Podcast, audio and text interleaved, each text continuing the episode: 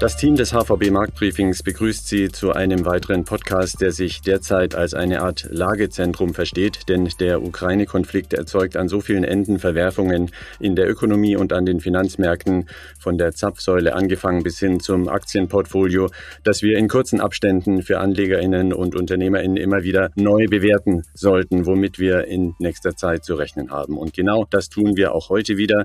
Titus Kroder sagt Hallo und auch unser Expertenteam steht schon bereit. Andreas Andreas Rees, der die Makroseite, also alles Volkswirtschaftliche für uns analysiert. Er ist Chefökonom für Deutschland der HVB. Grüß dich, Andreas. Hallo, Gruß aus Frankfurt. Und die Börsen stehen ja derzeit ebenso stark im Bann des Konflikts in Südosteuropa. Deshalb ist auch Philipp Gistakis wieder dabei in seiner Eigenschaft als Chefanlagestratege der HVB und als exzellenter Kenner der Finanzmärkte. Hallo Philipp. Hallo, ich grüße euch aus München. Frage an euch, an dich Philipp zuerst. Welcher Blick, welche Meinung hat sich in den letzten Tagen geformt an den Finanzmärkten? Finanzmärkten. Wie sehen Investoren diesen Konflikt aktuell, der nun bereits einen Monat lang dauert? Wie ist da dein Eindruck? Ja, wir hatten eine ziemlich turbulente Zeit in den letzten paar Wochen. Die Invasion in die Ukraine, die ging ja am 24. Februar los. Die Märkte sind stark abgestürzt und bereits etwa vor zwei Wochen haben allerdings die Finanzmärkte mehr oder weniger die Indexstände von vor der Invasion wieder wettgemacht. Also das heißt, auf der Aktienseite sind wir knapp darunter beim DAX, glaube ich, ein Prozent unter dem Vorinvasionsindex-Stand. Das heißt, diese Episode ist von den Märkten zumindestens wieder rausgepreist worden auf der Aktienseite. Auf der Rentenseite haben wir die Gegenbewegung gesehen. Da sind die Renditen kurzzeitig stark gefallen. Jetzt wieder auf vergleichbaren Niveau sogar in den letzten paar Tagen und Wochen deutlich über den Niveaus, die wir vor der Invasion hatten. Und das ist tatsächlich interessant, denn während der ersten Phase, Anfang März, war das so, dass der typische Zusammenhang zwischen Aktienmärkten und Rentenmärkten intakt war. Also raus aus Aktien, Flucht in die sicheren Häfen, da sind die Aktienkurse gefallen und die Anleihenkurse gestiegen, also die Renditen gefallen. Und das hat sich dann wieder umgedreht. Und jetzt sind wir wieder in so einer Phase aktuell, wie wir sie im Januar, Februar schon gehabt haben, wo die Renditen steigen mit dem Blick auf die Zentralbanken, die Federal Reserve in den USA und die EZB in Europa und die Aktienmärkte eher ein bisschen schwächer sind aufgrund der steigenden Renditen und der Unsicherheiten, was macht den, entsprechend die Geldpolitik. Ganz aktuell muss man dazu sagen, dass der Ölpreis ziemlich volatil war und jetzt auch schon wieder deutlich steigend ist. Also von der Seite, das war ein wichtiger Treiber Anfang März, als die Aktienmärkte sehr schwach waren. Und der Ölpreis geht schon wieder in Niveaus, die tatsächlich auch eine Belastung für die Aktienmärkte werden könnten. Mhm. Andreas, bevor wir etwas breiter auf die Volkswirtschaft schauen, ganz aktuell dich mal gefragt, Russland möchte ja nun Rubel für sein Gas von Staaten wie Deutschland, obwohl Euro und Dollar in den Lieferverträgen drinsteht. Wie wird sich das auswirken? Wie beurteilst du das? Wenn jetzt weder Russland noch die Europäische Union zum Beispiel nachgeben, dann hätten wir ja faktisch einen Stopp der Gaslieferung aus Russland.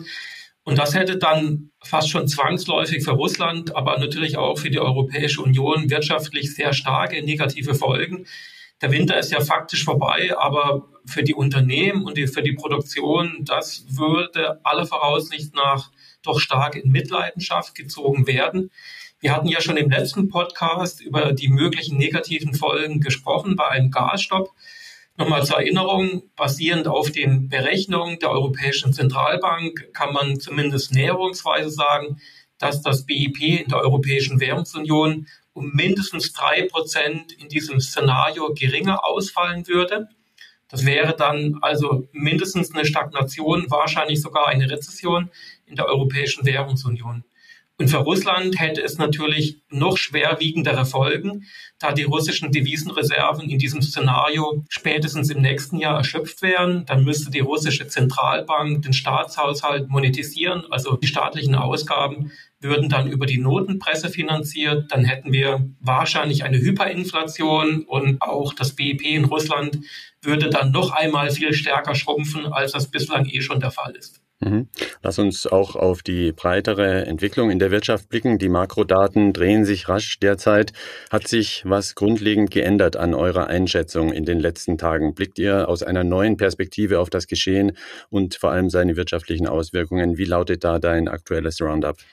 Aufgrund der hohen Unsicherheiten fahren wir weiterhin auf Sicht. Das heißt, insgesamt bleiben wir erstmal bei unserer Einschätzung, dass es keine Stagflation gibt, weder in den USA noch in Europa. Philipp hat es schon angesprochen, der Ölpreis ist im Schnitt deutlich höher geblieben als vor dem 24. Februar und das führt eben dann zu Kaufkraftverlusten bei den Unternehmen und den Privathaushalten weltweit.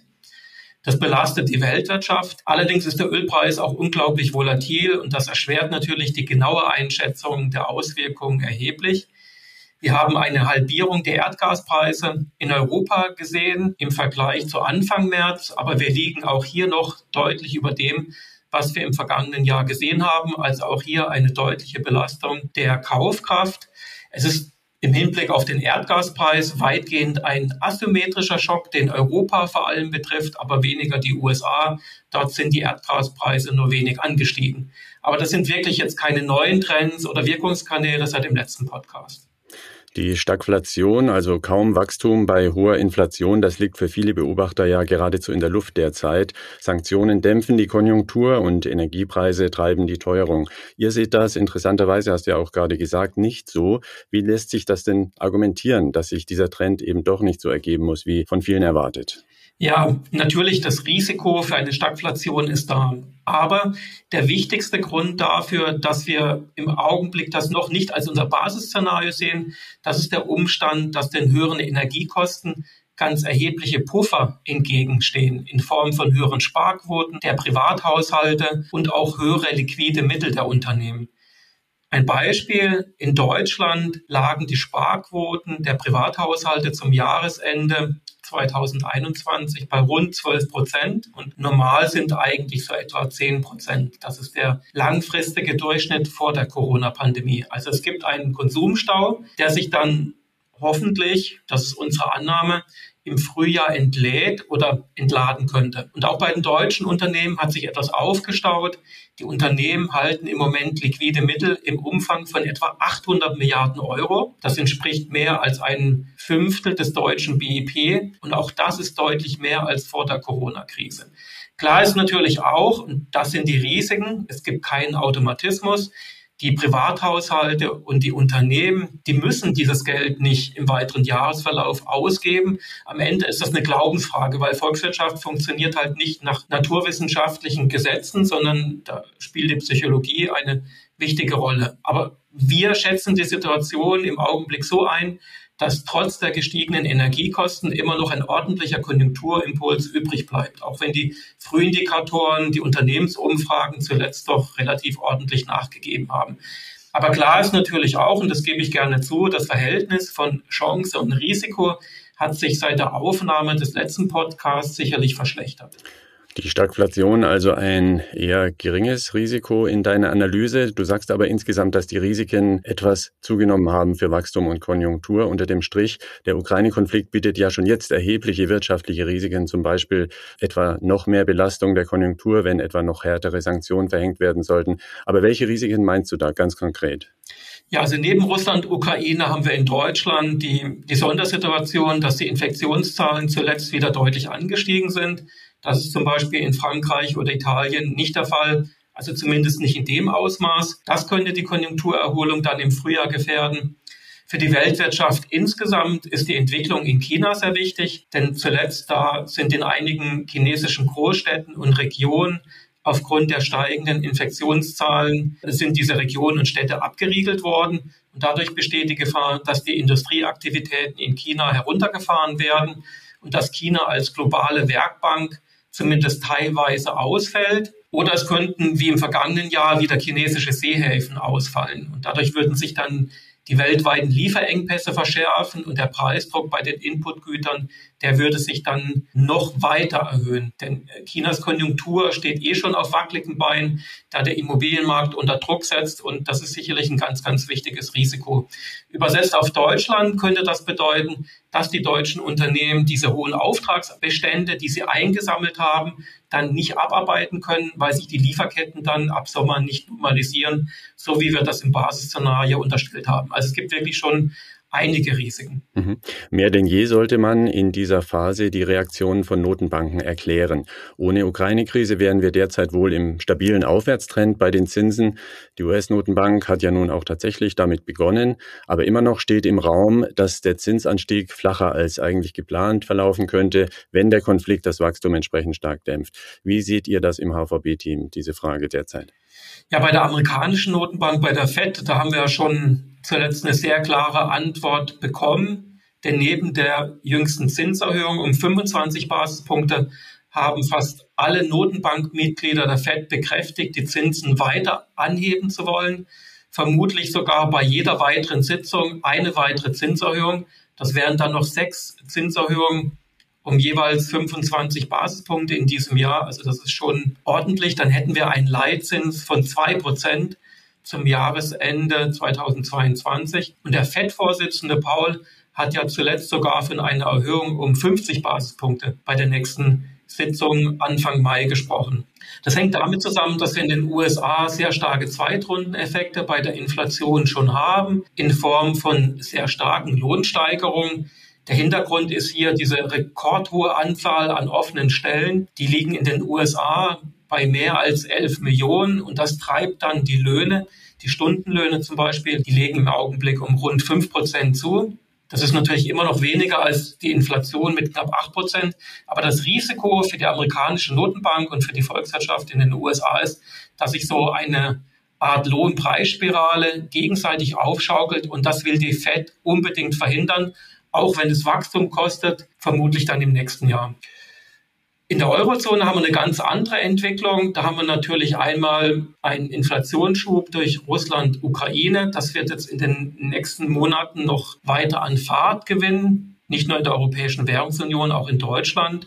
Wir kriegen ja diese Woche die neuesten Verbraucherpreiszahlen für März und die sollten dann nochmal einen deutlichen Teuerungsschub aufgrund der Energiekosten und auch bei Nahrungsmitteln zeigen. Vielleicht werden wir in der Eurozone sogar eine Inflationsrate von sieben Prozent sehen, vielleicht sogar noch ein bisschen mehr. Für Deutschland dürfte eine sechs vor dem Komma stehen oder zumindest nahe daran. Dadurch könnten sich natürlich auch perspektivisch auf Sicht der nächsten Monate und Quartale dann die Löhne erhöhen oder sie könnten anfangen, kräftiger zu steigen. Also so weit sind wir eben noch nicht. Das ist der Unterschied im Vergleich zu den USA. Aber perspektivisch könnte das durchaus dann kommen, zumal wir eine deutliche Verringerung der Arbeitslosenquote gesehen haben in der Europäischen Währungsunion in den letzten Monaten. Aber bis dann die erste Zinserhöhung kommt durch die EZB, da denken wir, das wird noch dauern. Die EZB hat zuletzt signalisiert, dass sie erstmal die Anleihekäufe weiter verringern möchte und dann möglicherweise im Herbst beendet. Und ob es dann schon unmittelbar zu der ersten Zinserhöhung im Herbst kommt oder nicht, das bleibt abzuwarten. Die EZB fährt hier natürlich aufgrund der ganzen Unsicherheiten auf Sicht. Also wir denken, das wird schon noch etwas dauern, bevor dann die Phase der Negativzinsen beendet werden. Im Moment, da liegen wir ja noch immer bei minus 50 Basispunkten. Wir greifen im HVB-Marktbriefing einmal mehr die aktuellen Erschütterungen der Wirtschaft und der Finanzmärkte durch den Ukraine-Konflikt auf und unsere Experten und Kommentatoren sind Andreas Rees und Philipp Gistakis. Philipp, eingangs hast du von relativer Normalisierung berichtet, so möchte ich es mal zusammenfassen, was das Sentiment an den Märkten angeht. Zweifellos etwas, das sich rasch auch wieder ändern kann, je nachdem, wie der Konflikt sich weiterentwickelt. Lass uns aber nochmal genauer auf die FED-Sitzung blicken, von der ja schon die Rede war. Ich nenne mal die aktuelle Inflationsmessung in den USA, die liegt bei 7,9 Prozent. Bei so einem hohen Wert führt ja kaum noch etwas vorbei an einer aggressiven Straffung der Geldpolitik. Wie sehen das die Märkte derzeit? Ja, Andreas hat es ja auch schon gesagt. Die Federal Reserve hat sich deutlich hawkish gezeigt, hat Zinsen erhöht. Jay Powell hat sogar, wie Andreas gesagt hat, 50 Basispunkte Zinsschritte ins Spiel gebracht. Um die Auswirkungen der Fettentscheidungen auf die Märkte verstehen zu können, hilft es, wenn man sich anschaut, wie denn die amerikanische Zentralbank ihre zinspolitischen Entscheidungen beziehungsweise ihre Vorstellungen zur zinspolitischen Entwicklung in der Zukunft an den Kapitalmarkt kommuniziert. Denn da steckt tatsächlich sehr viel interessantes Detail mit dabei. Und dazu ist es hilfreich, wenn man sich den sogenannten Dot-Plot anschaut. Jetzt sind wir ein Podcast, deswegen können wir den hier nicht zeigen, aber es ist relativ einfach. Die ZuhörerInnen können einfach äh, googeln nach Dot-Plot Fett und dann sieht man quasi relativ weit oben immer den aktuellen Dot-Plot. Und dieser Dot-Plot, der ist ein Instrument für die amerikanische Zentralbank, zukünftige geldpolitische Intentionen zu kommunizieren. Das funktioniert folgendermaßen. Jedes entscheidende oder stimmberechtigte Zentralbankmitglied gibt an, wo er sie erwartet, dass das geldpolitische Zinsniveau am Ende eines Jahres stehen wird, also Ende 2022, Ende 2023 und dann auch Ende 2024 und dann auch longer term, also wo das Zentralbankmitglied denkt, dass das sogenannte neutrale Zinsniveau langfristig ist. Und was man dort sieht, ist eben, und das hat Andreas gesagt, aus dem aktuellen Dotplot, also wie gesagt, die einzelnen Punkte sind die Meinungen der Zentralbank Zentralbanken. Dann gibt es dann quasi eine Medianrechnung dadurch. Da wird also dann die mediane Einschätzung gezeigt und die zeigt eben, dass im Median das entscheidende Gremium erwartet, dass die Zinsen Ende diesen Jahres bei knapp unter zwei Prozent liegen werden. Und das sind dann eben mindestens in jeder weiteren FED-Sitzung, FOMC-Sitzung eine 25 Basispunkte Erhöhung.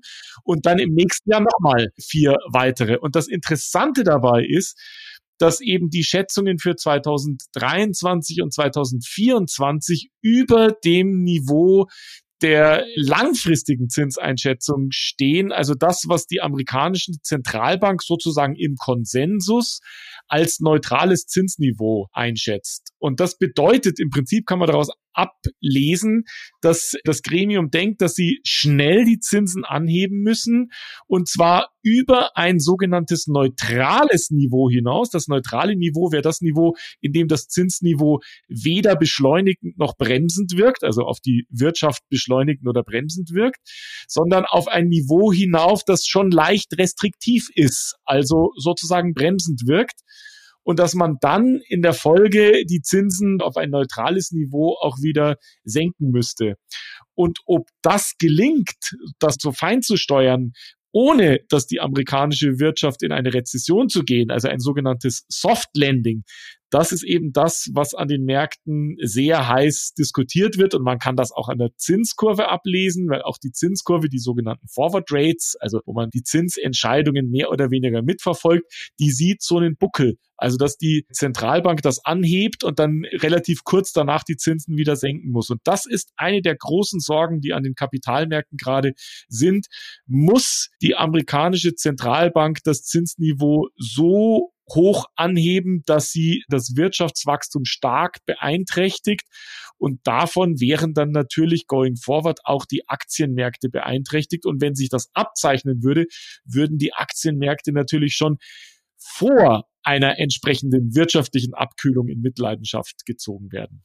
Also auch das ein weiteres Risiko. Die Risiken können sich derzeit schnell wandeln. Alles steht und fällt oft mit Äußerungen der Konfliktparteien oder in dem Fall eben auch von Notenbankern. Denken wir nur etwa an die Äußerung aus Russland, nur noch Rubel für Gaslieferungen nach Deutschland zu nehmen.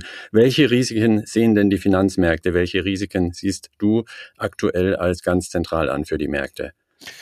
Also ich denke jetzt mal, ein Risikofaktor, den auch der Andreas angesprochen hat, der sicherlich wichtig ist, aber der aktuell eher so ein bisschen ausgeblendet wird, ist natürlich das Corona-Thema. Da könnten Risiken insbesondere aus China kommen, das ja derzeit wieder ein bisschen stärker belastet ist. Aber ich glaube, das spielt jetzt gerade ein bisschen eine geringere Rolle. Die wichtigeren Risikofaktoren sind natürlich einmal die geldpolitischen Fragen, haben wir gerade schon diskutiert. Was macht die amerikanische Zentralbank? Und salopp gesagt, muss sie Wirtschaftswachstum in den USA abwürgen? Das ist die eine wichtige Frage. Und die andere wichtige Frage eher kurzfristiger natürlich, welche Entwicklung haben wir bei dem Krieg in der Ukraine und welche Auswirkungen können möglicherweise weitere Sanktionen haben. Und an der Stelle haben wir schon gesehen, der Transmissionskanal dieses Krieges auf die Wirtschaft, auf die Märkte, das sind im Wesentlichen die Rohstoffe und die Energiepreise. Die sind zwischenzeitlich zurückgekommen, jetzt steigen sie wieder. Und da steht natürlich auch dahinter, wie geht das mit den Sanktionen weiter? Kann es sein, dass wir die Sanktionen nochmal verschärfen oder dass zum Beispiel Russland Öllieferungen einstellt, verändert oder wie auch immer. Und welche Auswirkungen hat das? Und an der Stelle sollten wir auch den politischen Druck nicht vernachlässigen. Denn wenn jetzt dieser Krieg noch einmal brutaler werden würde und die Bilder, die wir sehen werden, noch schrecklicher werden, dann kann es eben sein, dass der öffentliche Druck auf die westlichen Regierungen noch einmal nachzulegen und etwas zu tun noch größer wird. Und dann steht natürlich auch im Raum, dass hier vielleicht auch nochmal mit Sanktionen nachgelegt wird. Und da muss man ganz ehrlich sagen, das kann auch sehr schnell gehen. Wir zeichnen ja diesen Podcast mit einem bestimmten Vorlauf auf. Das kann innerhalb von wenigen Tagen gehen, dass hier plötzlich zusätzliche Embargos oder Boykotts bekannt gegeben werden, die sich dann natürlich auch wieder negativ auf die Aktienmärkte auswirken könnten. Schlussendlich ist es auch wichtig zu erfahren, wie ihr im HVB-Team solche Risiken derzeit managt, die man ja nur sehr nah voraussehen kann. Wie stellt ihr euer Portfolio derzeit auf? Die Aktienmärkte sind einen Monat nach Ausbruch des Konflikts in etwa wieder dort angekommen, wo sie vorher waren. Wie gehe ich nun weiter als Anleger oder als Anlegerin?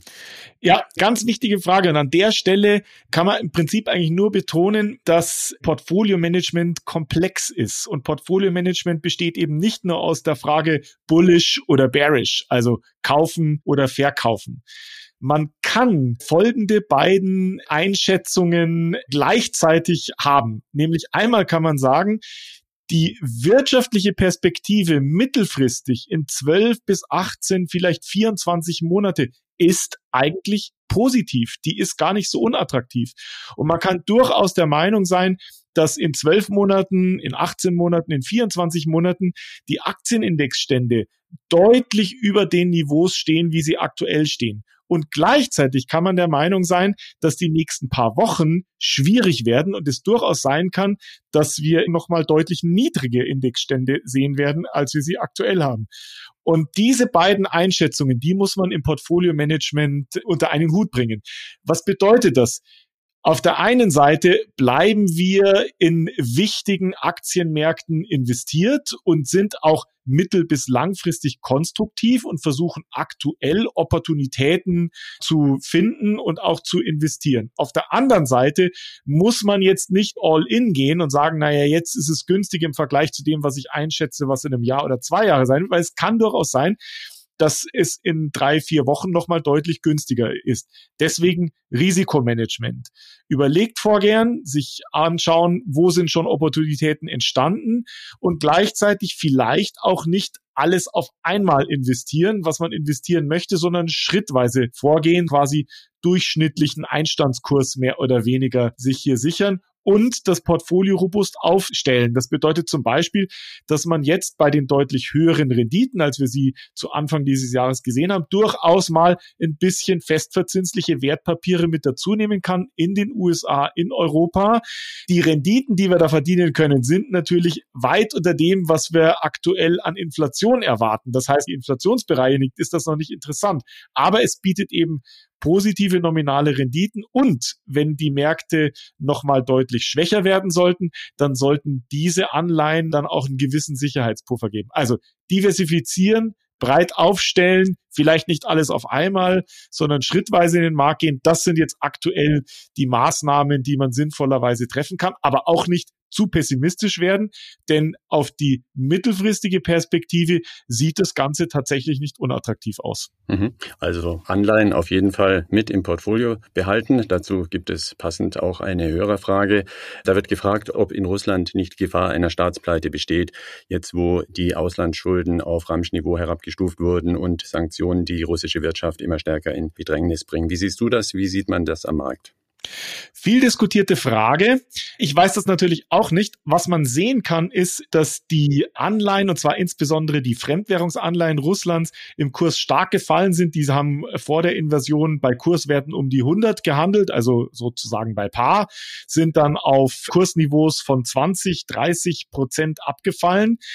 Die kurzfristigen Anleihen, also die, die zum Beispiel dieses und nächstes Jahr fällig werden, sind dann wieder deutlich gestiegen. Die handeln aktuell so bei Kursniveaus zwischen 70 und 80 Prozent. Das liegt daran, dass Russland die fälligen Zinszahlungen geleistet hat. Und da steckt eigentlich ein interessanter Punkt drin, denn wir wissen natürlich, dass Russland auch aufgrund seiner großen Währungsreserven, an die es allerdings nicht vollumfänglich herankommt, durchaus in der Lage ist, seine Anleihen zu bedienen und auch zurückzuzahlen. Die Frage ist halt nur, möchte es das tun? Und es sieht eben so aus, als würde Russland bereit sein, diese Anleihen weiterhin zu bedienen und auch entsprechend zurückzuzahlen. Ein Grund, warum sie das tun, könnte sein, dass sie ihren sogenannten Track Record, im Prinzip seit der Oktoberrevolution vor 100 Jahren, haben sie durchgehend Auslandsschulden immer bedient, auch während des Kalten Krieges, dass sie das erhalten möchten. Und es gibt negative Beispiele bei anderen Staatspleiten, wo eben dann ausländische Gläubiger im Ausland den Staat verklagt haben und zum Beispiel Wertgegenstände des Landes, die im Ausland sind, eingeklagt haben, zur Verwertung heranzuziehen, dass das Dinge sind, die Russland vermeiden möchte. Insgesamt muss man sagen, würde eine Staatspleite auf den Auslandsschulden für die Märkte keine große Rolle spielen. Russland ist nicht hochverschuldet und die russischen Anleihen spielen eigentlich in den Indizes nur eine relativ geringfügige Rolle. Die Anteile sind irgendwie in den gängigen, selbst Emerging Markets, Schwellenländer-Indizes eher im einstelligen Prozentbereich und viele von diesen Anleihen sind auch den entsprechenden Indizes bereits entfernt worden. Also ein breites Finanzmarktthema ist es nicht, politisch ist es schon interessant. Danke an Philipp Gistakis und Andreas Rees für die aktuellen Einschätzungen und die Bereitschaft, auch so kurzfristig die Lage immer wieder neu einzusortieren. Und so kommen wir auch mit unserem nächsten Update bereits wieder am 4. April raus, angesichts der sich täglich wandelnden Perspektiven. Fragen an unsere Experten, liebe Podcast-Hörer, richten Sie gerne an die E-Mail-Adresse markt-briefing at unicredit.de. Das war es soweit von uns. Wie gesagt, schon in einer Woche geht es weiter. Bis dahin alles Gute wünscht Titus Kroder.